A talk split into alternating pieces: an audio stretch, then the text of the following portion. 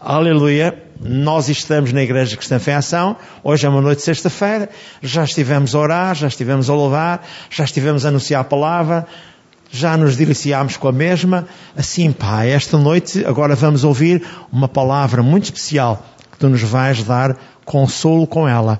Assim, do trono da Tua Santidade sai essa palavra que vem gravada ou que vai ficar gravada no nosso coração, seja ela uma palavra ungida. E o Teu Santo Espírito seja o líder esta noite, que a possamos ouvir, que sejas conosco e que ninguém saia daqui como entrou, mas fortalecido e abençoado, para a glória do Teu nome. Amém, amém. Não pode sentar-se, por favor? Vamos então dar um título. Na capa do CD só lá vem um título que é Um Inimigo. E eu posso pedir a ela que acrescente um inimigo oculto. É isso.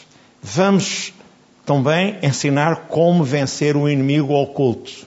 Como é que nós podemos triunfar sobre este inimigo oculto que muitas vezes nos leva a cometer erros e a magoar-nos com facilidade. Porque ele sabe que cada um de nós é fácil de ser enganado, ludibriado. Mas Deus está connosco. O que eu tenho para vós esta noite é o seguinte: a tendência do ser humano é atingir a fama e o poder não olhando a meios. Normalmente procuram o sobrenatural, ou no sobrenatural, realizar os seus objetivos pessoais e acabam debaixo da alçada de Lucifer, o enganador, que os prende numa teia do mal.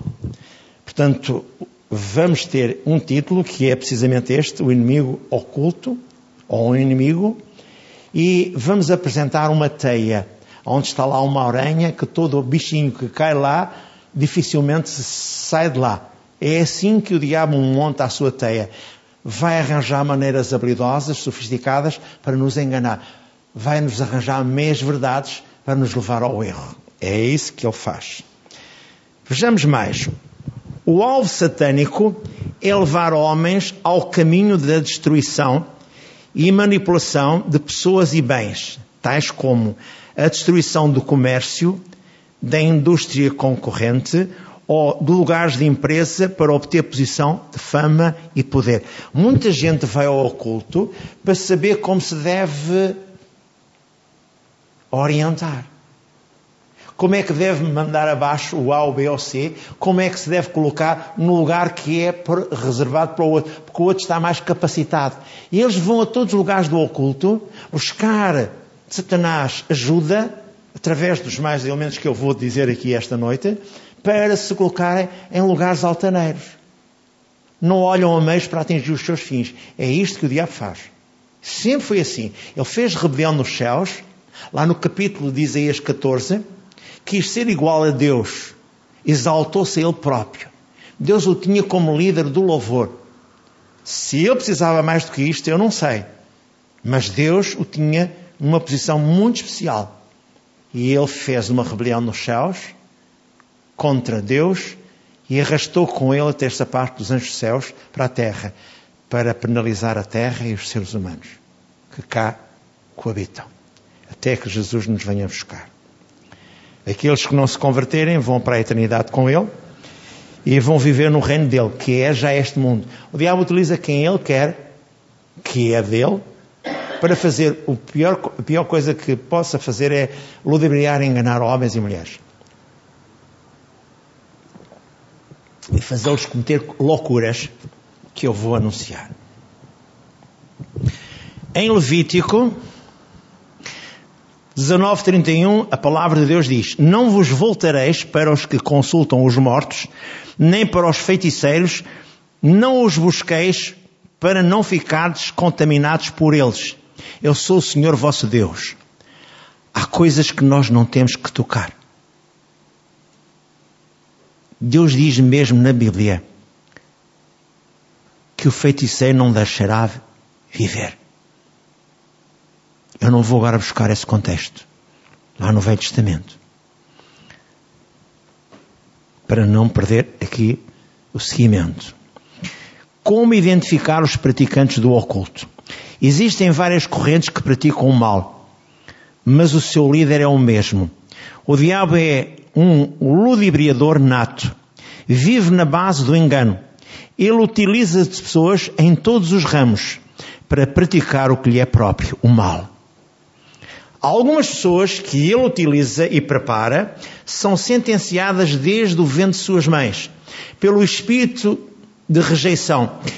Eu li e ouvi de uma mulher jandira, e não só de outros homens, que andaram no oculto e no satanismo.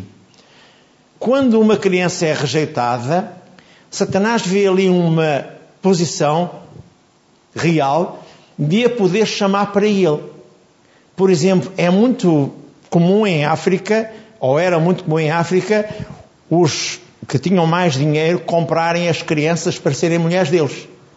E as crianças com 13, 14 anos engravidavam e não queriam ter essas crianças, porque não tinham nem maturidade, não tinham nada. E eram rejeitadas pelas mães.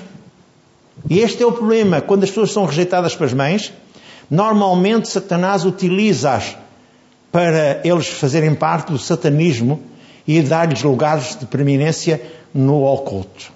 Tome nota, isto é bem real.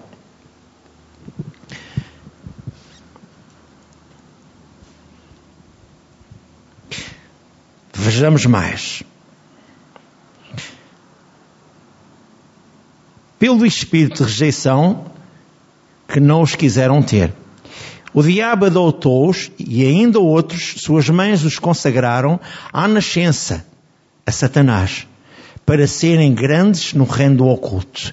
Eu sei de um homem brasileiro que a mãe cortou o pescoço a uma galinha de sangue preto e o consagrou a Satanás. Também sei de uma pastora que foi de uma igreja onde nós estivemos, que foi consagrada a Satanás. E durante alguns anos Satanás ia ter com ela para a maltratar, para magoar, para fazer dela aquilo que ele achava mais conveniente, porque tinha direitos sobre ela, porque a mãe a tinha consagrado a Satanás. Não interessa os nomes, não interessa nada disso, mas a senhora levou alguns anos para se libertar completamente. E eles foram pastores da igreja.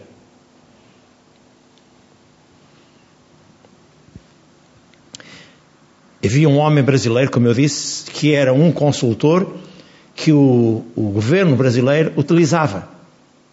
Ele prescrevia e anunciava o que é que eles deviam fazer como líderes governamentais, como líderes do povo brasileiro. Não sei se vocês sabem que 80% dos, dos católicos romanos são espíritas e são ligados ao, ao, ao ocultismo. Quer você queira que não, esta é uma verdade que não pode ser desmentida. Veja mais. Desmascarando a sua organização. A classe mais elevada de seres humanos ao serviço de Satanás são os satanistas. Eu li isto também de um livro de Rebecca Brown que diz claramente ele veio para libertar os cativos. Fala dos satanistas, fala de todos eles fala de uma mulher que foi dada o nome de Helene, que já partiu para o Senhor em 2003, que foi escrava de Satanás e foi a mulher de Satanás. E ela era maltratada, magoada por ele. Vocês leiam aquele livro, ele veio para libertar os cativos, de Rebecca Brown. Agora ouça. A classe, como eu disse, mais elevada é, são os satanistas. Estes são pessoas conscientes do mal que praticam, conhecem bem a, o líder Satã, e eles até fazem consagrações a Satanás com os seus próprios filhos. Põem-nos os altares e sacrificam. Vocês nem imaginam que os Estados Unidos desaparecem crianças em Catadupa, sem saber para onde foram, para serem sacrificadas a Satanás em igrejas satânicas e nunca mais aparecem. São consagradas a Satanás. Então, ouça, esses satanistas praticam a alta imoralidade e a destruição do ser humano até com sacrifícios dos seus próprios filhos. A classe mais sofisticada e a mais camuflada são os espíritas. Eles são pessoas respeitadas pela sociedade, vivem no engano do bem e do mal.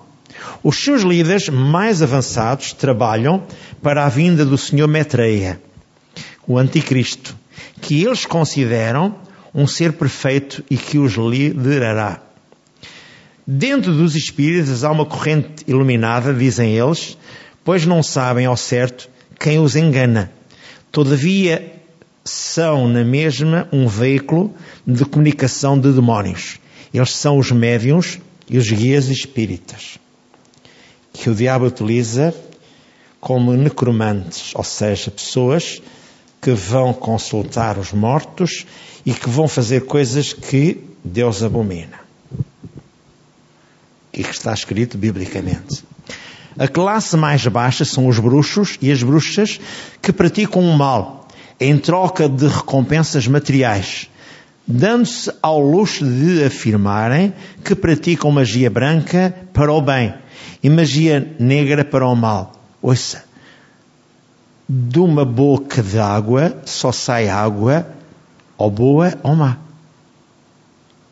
De uma pessoa que pratica o bem ou o mal, só sai o mal. É um engano constante. É a habilidade satânica, sofisticada, para enganar homens e mulheres, para os levar à destruição. Analisando a palavra de Deus, a Bíblia afirma em 2 Coríntios 11, eu vou ler, eu tenho aqui tudo escrito, mas eu vou ler, tenho estes versículos escritos para eu poder dar continuidade à mensagem, mas vou-vos ler 2 Coríntios capítulo 11, e o que é que eu vou ler?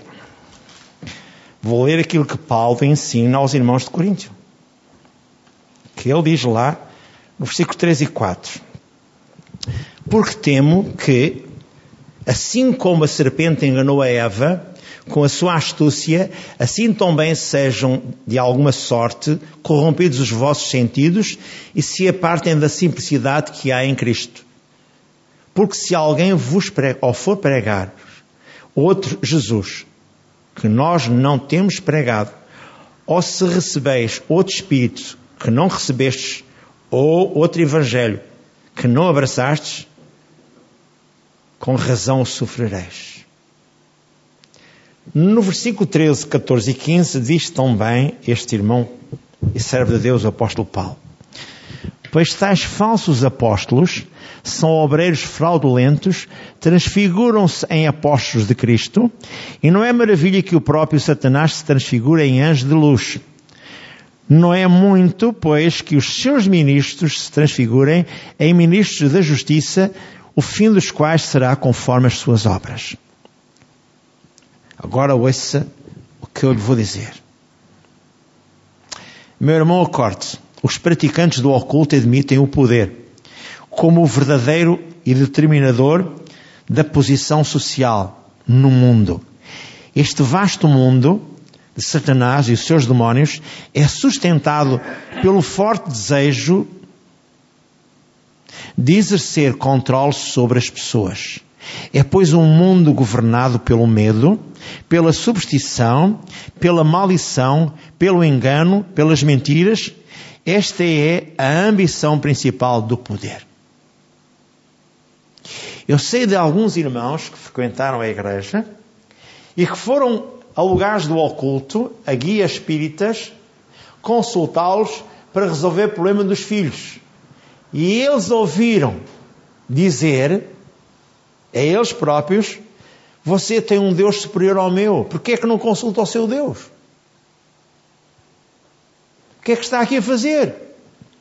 O diabo dizia logo a eles: Não digas nada a essa mulher, que essa mulher não é dos nossos. Ela vem aqui para te, para, para, para, para ver se consegue dar a volta. Não, ela ia lá para saber quem é que tinha feito mal ao filho. Está a ver? Como o diabo é habilidoso. É assim que as pessoas fazem. O principal propósito das ciladas de Satanás são os seres humanos. Vamos na eternidade tomar o lugar que ele tinha antes da sua rebelião. E os seres humanos são alvos fáceis para as artimanhas do inimigo. Eu e você, que somos filhos de Deus e que andamos nas, nos caminhos de Deus, vamos, juntamente com Cristo, sentar-nos à direita de Deus o Pai para julgar tudo aquilo que o diabo fazia no princípio. Estava ao lado de Deus o Pai. Ele era o líder do louvor. Ele era o regente do louvor. Ele era tudo aquilo que jamais alguém pensava que ele pudesse. Por isso a música é um dos meios de comunicação que ele tem para se manifestar. Quantos, quantos dos grandes músicos, como o Roberto Carlos, como aquela, aquela banda inglesa que ganhou fama, os Beatles, aquela banda, salvo erro, que é hum, Escandinávia, que é são os Abas, eles também fizeram grandes acordos. Outros mais. Aos heavy metals. Há tanta gente que faz acordos com Satanás. A Maria Betânia. Tantas pessoas no mundo fazem pactos com Satanás para ganharem fama, para ganharem, portanto, os seus, os seus, hum, os seus fãs, fazerem tudo. Eles vendem-se eles próprios. Um dia perguntou-se ao Roberto Carlos porque é que ele não se, se ele amava a Deus, porque é que ele não se, não, se, não se entregava a Jesus. Porque ele tinha feito um pacto com o diabo. Eu já ouço isto há muitos anos, até da Igreja Batista de onde eu vim. Os que têm maior fama nas artes da música, Satanás os utiliza para fazerem as coisas incorretas. Há aqueles discos que antigamente de vinil, feitos uh, girar ao contrário, havia consagrações de Satanás lá nesses, nesses, nesses discos.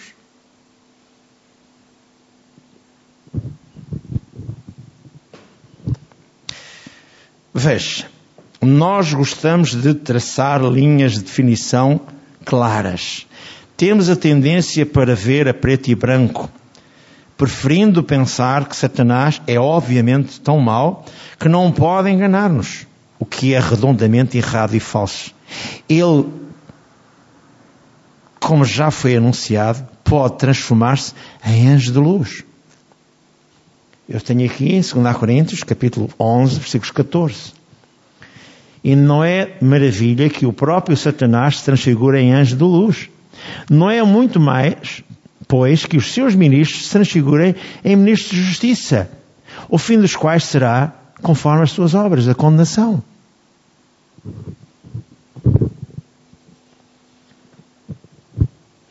Depois tenho um alerta. O ocultismo não é o único meio pelo qual as forças demoníacas podem envolver as pessoas na teia do diabo. De facto, Satanás pode, por vezes, funcionar ainda com mais eficácia numa igreja de crentes passivos. O que é uma igreja de crentes passivos, pastor? É uma igreja que não ora. Uma igreja que não tem tempo para vir à casa do Senhor. Uma igreja que não tem, uma igreja que não tem tempo para se confrontar com o diabo. É intercessão. É oração. E ainda hoje eu disse. Há pessoas que mais tarde ou mais cedo vão recuar e vão parar nos sítios de onde, onde andaram quando eram mais novos. Saíram da graça divina, não conseguem entender que estão a ser enganados. Têm barreiras constantes. Ou é o frio, ou é a chuva, ou é o vento, ou é isto, ou é aquilo. Eles dão sempre uma desculpa. Porque eles não têm a comunhão que devem ter com Deus. E são ludibriados e enganados. E uma igreja que não ora é uma igreja que mais tarde ou mais cedo vai passar por problemas graves.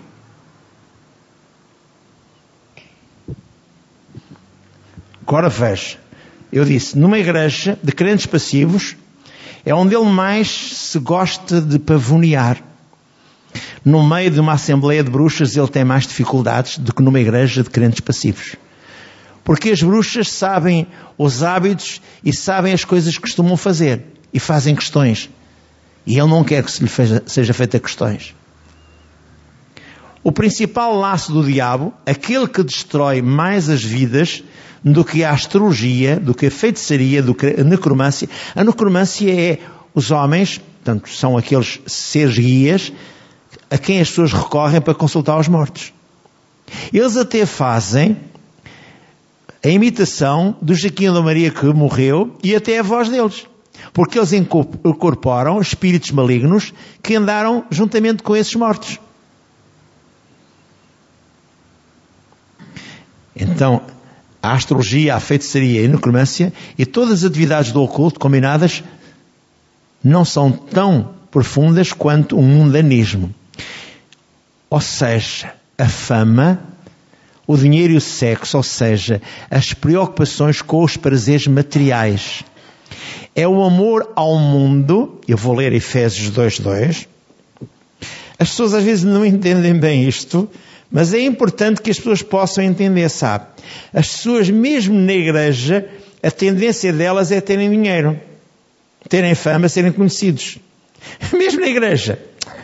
Ai meu Deus. Diz assim, eu vou ler o versículo 1 e 2 de Efésios 2, 1 e 2. E vos verificou estando vós mortos em ofensas e pecados, em que noutro tempo andastes segundo o curso deste mundo, segundo o príncipe das potestades do ar, do espírito que agora opera nos filhos da desobediência, entre os quais todos nós também Antes andávamos nos desejos da carne, fazendo a vontade da carne e dos pensamentos, e éramos por natureza filhos da ira, como os outros também.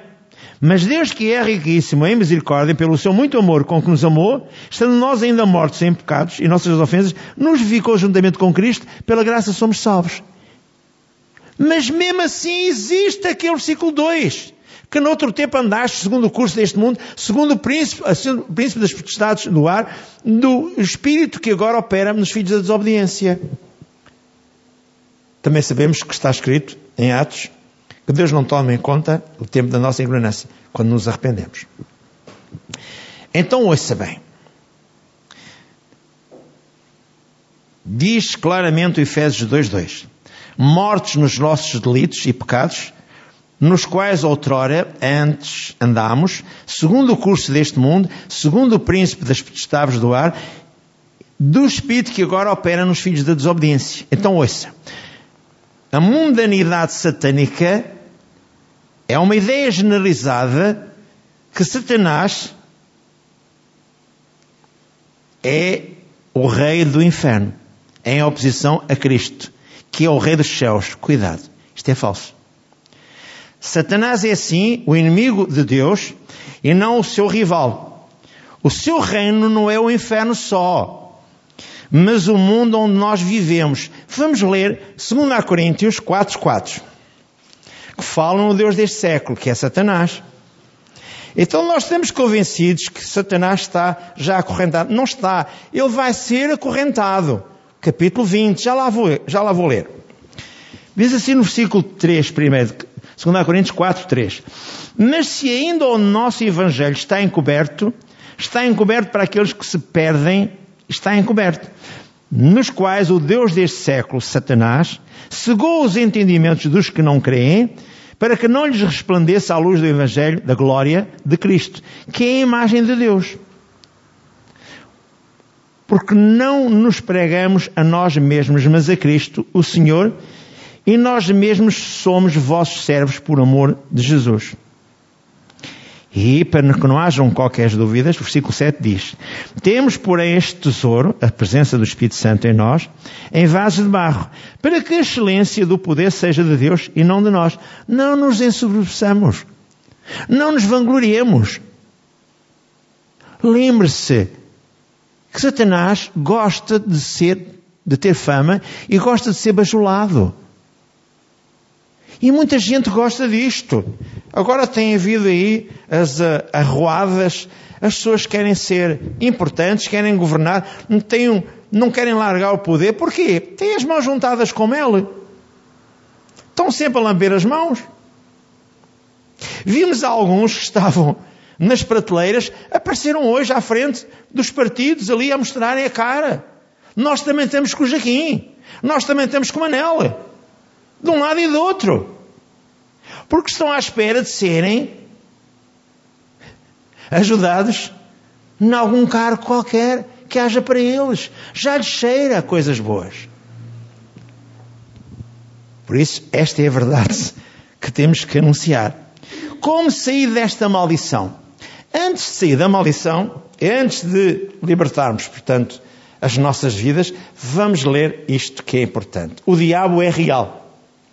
E eu digo também que em Provérbios 26, 2 diz: Como o pássaro no seu vaguear, como a andorinha no seu voo, assim a maldição não, não, não vem sem causa. Há crentes que, embora sinceros, cumpridores dos seus deveres cristãos, parece que estão amarrados nesta ou naquela área da vida. Outras vezes acontece orarem a Deus e Ele responde, mas logo a seguir essas pessoas veem o diabo roubar-lhes o que Deus lhes deu. Porquê? Porque não têm estruturas bíblicas. Não sabem bater o pé ao diabo. Eu disse, ainda não vamos sair da maldição, já vamos lá. Já vamos falar sobre o arrependimento. Veja o que está escrito em Marcos 9, 17 a 27. O diabo é real. E diz que um da multidão respondeu-lhe e disse: Mestre, trouxe-te o meu filho que tem um espírito mudo e este, onde quer que o apanha, despedaça-o. E ele escuma e arranja os dentes e vai secando. E eu disse aos teus discípulos que o expulsassem e não puderam. E ele respondeu-lhes e disse: Ó oh, geração incrédula, até quando estarei convosco? Até quando sofrerei ainda? Trazei-mo. E trouxeram, e quando ele o viu, logo o espírito o agitou com violência, e caindo endemoniado por terra, revolvia-se escumando. E perguntou ao pai, Jesus perguntou ao pai da criança, há quanto tempo é que lhe acontece isto, ou que lhe sucede isto? E ele lhe disse, desde a infância. E muitas vezes o tem lançado no fogo e na água, para o destruir. Mas se tu podes fazer alguma coisa, tem compaixão de nós e ajuda-nos. E Jesus disse-lhe, se tu podes crer, tudo é possível ao que crê. E logo o pai do menino, clamando com lágrimas, disse, Senhor, eu creio, ajuda a minha incredulidade. E Jesus, vendo que a multidão concorria, repreendeu o espírito imundo, dizendo-lhe o espírito mudo e surdo, eu te ordeno, sai dele, e não entres mais nele. E ele, clamando e agitando com violência, saiu. E o menino ficou como morto, de tal maneira que muitos diziam, está morto. Jesus, tomando pela mão, e o ergueu, e lhe deu, e, e o levantou, e lhe deu ao seu pai. Nem sempre os demónios têm possessão de uma pessoa. A maioria das, a maioria das vezes, eles atacam uma vítima por alguns instantes, por alguns minutos, por algumas horas. É o caso dos ataques de epilepsia. Onde quer que o demónio os apanha, ele escumava. Há várias coisas que são importantes. E eu vou lhe dizer isto. O diabo é mesmo real. Não estamos a brincar. Agora, eu disse, como sair desta maldição? Temos que renunciar ao oculto. É soldar uma conta que outrora devíamos a Satanás. Como ser libertos? Arrependimento destas obras mortas. Apocalipse 22, 15. Eu vou ler para que saibamos todos o que é que está escrito. Às vezes nós não queremos entender bem as coisas, mas Deus quer que ninguém saia daqui esta noite sem que Deus possa ajudar todos. Diz do versículo 12 ao 15: E eis que cedo venho, e o meu galardão está comigo, para dar a cada um segundo a sua obra. Diz Jesus, eu sou o alfa e o ômega, o princípio e o fim, o primeiro e o derradeiro. Bem-aventurados aqueles que lavam as suas vestiduras no sangue do Cordeiro, para que tenham direito à árvore da vida e possam entrar na cidade pelas portas. Ficarão de fora os cães, ou seja, os homens devassos, os feiticeiros, os que se prostituem, os homicidas, os idólatras e qualquer que ama e comete mentira. Eu, Jesus, enviei o meu anjo para vos testificar estas coisas nas igrejas. Eu sou a raiz e a geração de Davi, a resplandecente estrela da manhã. E o Espírito e a esposa dizem, vem. E quem ouve, diga, vem. E quem tem sede, venha. E quem quiser, tome da água da vida. Porque eu testifico a todo aquele que ouvir as palavras da profecia deste livro, que se alguém lhes acrescentar alguma coisa, Deus fará vir sobre ele as pragas que estão escritas neste livro. E se alguém tirar qualquer palavra do livro desta profecia, Deus tirará a sua parte da árvore da vida e da cidade santa que estão escritas neste livro.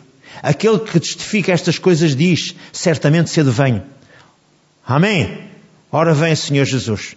A graça do Senhor Jesus Cristo seja com todos vós. Amém, amém. Agora ouça o que está no capítulo 20. No capítulo 20 fala no acorrentar por mil anos de Satanás. E vi descer, capítulo 20, versículo 1, e vi descer do céu um anjo que tinha a chave do abismo, e uma grande cadeia na sua mão. E ele prendeu o dragão, a antiga serpente, que é o diabo, e Satanás e amarrou por mil anos. E lançou no abismo, e ali o encerrou e pôs selo sobre ele, para que não mais engane as nações, até que os mil anos se acabem. E depois importa que seja solto por um período de tempo. E continua. Satanás é solto e depois vencido para sempre. Capítulo 20, versículo 7. E do versículo 11 em diante diz, o versículo 10 diz ainda, E o diabo que os enganava foi lançado no lago do fogo e enxofre, onde está a besta, o falso profeta, e de dia e de noite serão atormentados para todo o sempre. Pois falam no juízo final, versículo 11. E viu um grande trono branco e o que estava assentado sobre ele, de cuja presença fugiu a terra e o céu e não se achou lugar para eles. E viu os mortos grandes e pequenos que estavam diante do trono. E abriram-se os livros e abriu-se o livro, o outro livro que é o livro da vida, os quais e os mortos foram julgados pelas coisas que estavam escritas nos livros, segundo as suas obras. E deu um mar os mortos que nele havia, e a morte e o inferno deram os mortos que nele havia, e foram julgados, cada um segundo as suas obras.